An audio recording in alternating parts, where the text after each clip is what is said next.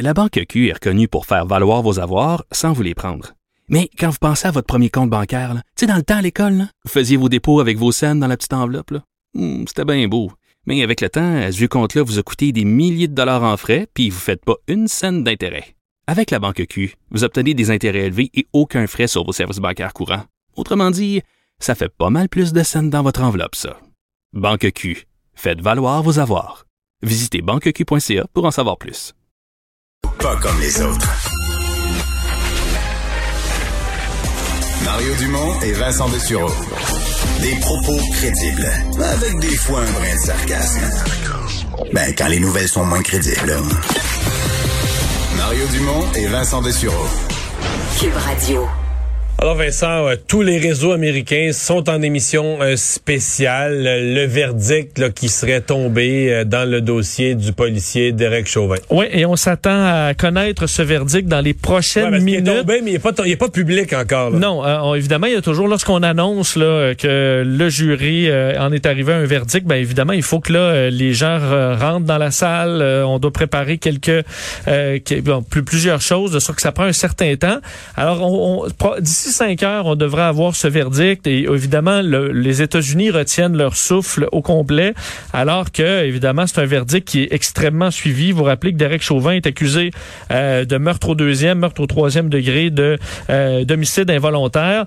Et euh, c'est un évidemment ce, ce verdict-là aura une incidence majeure sur ce qui va se passer aux États-Unis dans les prochaines heures. On sait que la garde nationale a été déployée à plusieurs endroits. On est prêt à Minneapolis à faire face à des manifestations importantes advenant un verdict de non-culpabilité. Par contre, faut dire que le, le jury est, est, euh, séquestré depuis seulement hier. Ben, je pense Euh, que ça règle, de fond, il y a accord, là. Si un des jurés qui était qui était réticent à la décision des autres, on aurait pris au moins une couple de jours de plus pour essayer de le convaincre ou de le ramener. C'est Attends, sûr que, euh, Est-ce peut, la question, c'est est-ce qu'il aurait pu se mettre les 12 d'accord sur le fait qu'il est acquitté? Ça me paraît peu probable. C'est effectivement peu probable. Du moins, je voyais la plupart des analystes américains là euh, voyaient effectivement qu'un verdict rapide en général dans les procès, ça veut dire euh, bon que c'est unanime et que ça a été quand même simple. s'il était coupable du moins grave des trois, là.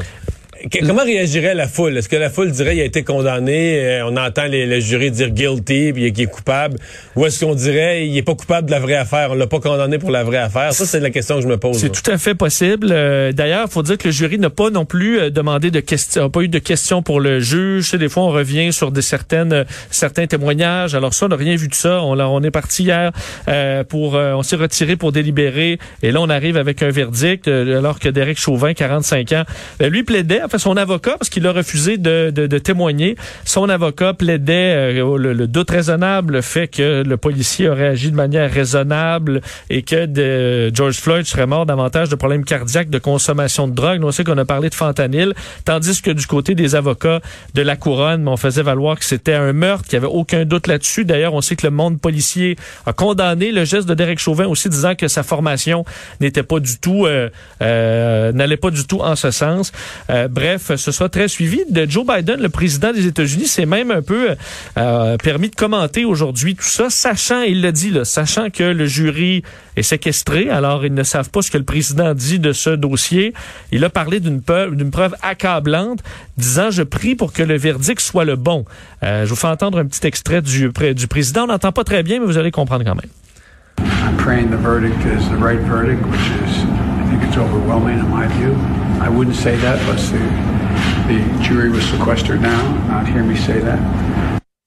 C'est spécial quand même. euh, overwhelming, comme la preuve est est accablante. euh, On a vu, j'ai quand même euh, vu sur les réseaux sociaux des certaines critiques aussi en disant on peut quand même avec attendre. raison, là. on commente un procès qui est encore en cours. Dit je prie pour que le verdict soit le bon. À mon avis, c'est accablant. Je ne dirais pas cela si le jury ne s'était pas retiré pour délibérer. Disant également qu'il a appelé la, la famille de George Floyd que c'était une, une bonne famille. Alors ils ont discuté ensemble. On sait qu'il y a eu des manifestations encore dans les derniers jours relativement à et que le, jury, il faut dire, c'est sept femmes, cinq hommes, six blancs, six personnes de couleur euh, entre 20 ans, fait dans la vingtaine et euh, les plus âgés dans la soixantaine. Alors, on dit que c'est vraiment représentatif on- de, de, de la population On américaine. me souffle à l'oreille que Derek Chauvin viendrait de rentrer là, à la cour, donc il faut qu'il soit présent évidemment pour entendre le verdict. Donc on vous garde au courant là, dès qu'on a ça, euh, on vous garde au courant. C'est une histoire qui m'avait beaucoup attristé euh, en pleine euh, pandémie quand on pouvait pas trop, les jeunes pouvaient pas trop sortir, faire d'activités. Deux jeunes maniaques de pêche qui s'étaient fait prendre, euh, je pense en soirée, par une tempête, un vent qui s'est élevé rapidement sur le lac des, deux montagnes. Euh, on n'avait jamais trouvé les corps. Leurs parents, c'était tard en automne, frappés par l'hiver. Leurs parents qui étaient désespérés qu'on abandonne les recherches.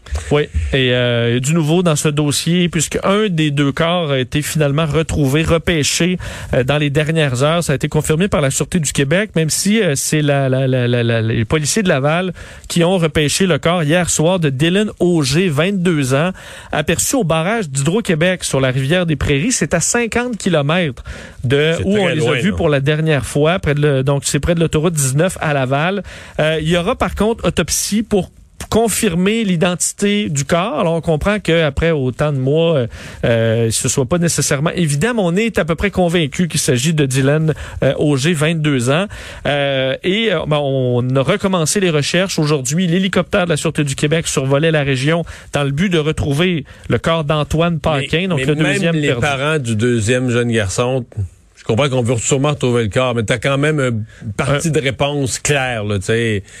Ils étaient ensemble en bateau. euh, non, et, et en même temps, tu as une réponse sur le fait que qui va être vraiment difficile à retrouver là, tu sais, parce que là le courant en a amené un à 50 km, l'autre l'autre corps pourrait être euh, disons dans le, le rayon de recherche devient très très très difficile. Tout à fait. Mais heureusement, tu as raison, tu as une, t'as une réponse, Un bout quand de même réponse, pour, euh, au pour la famille. Donc, euh, les recherches se poursuivaient aujourd'hui.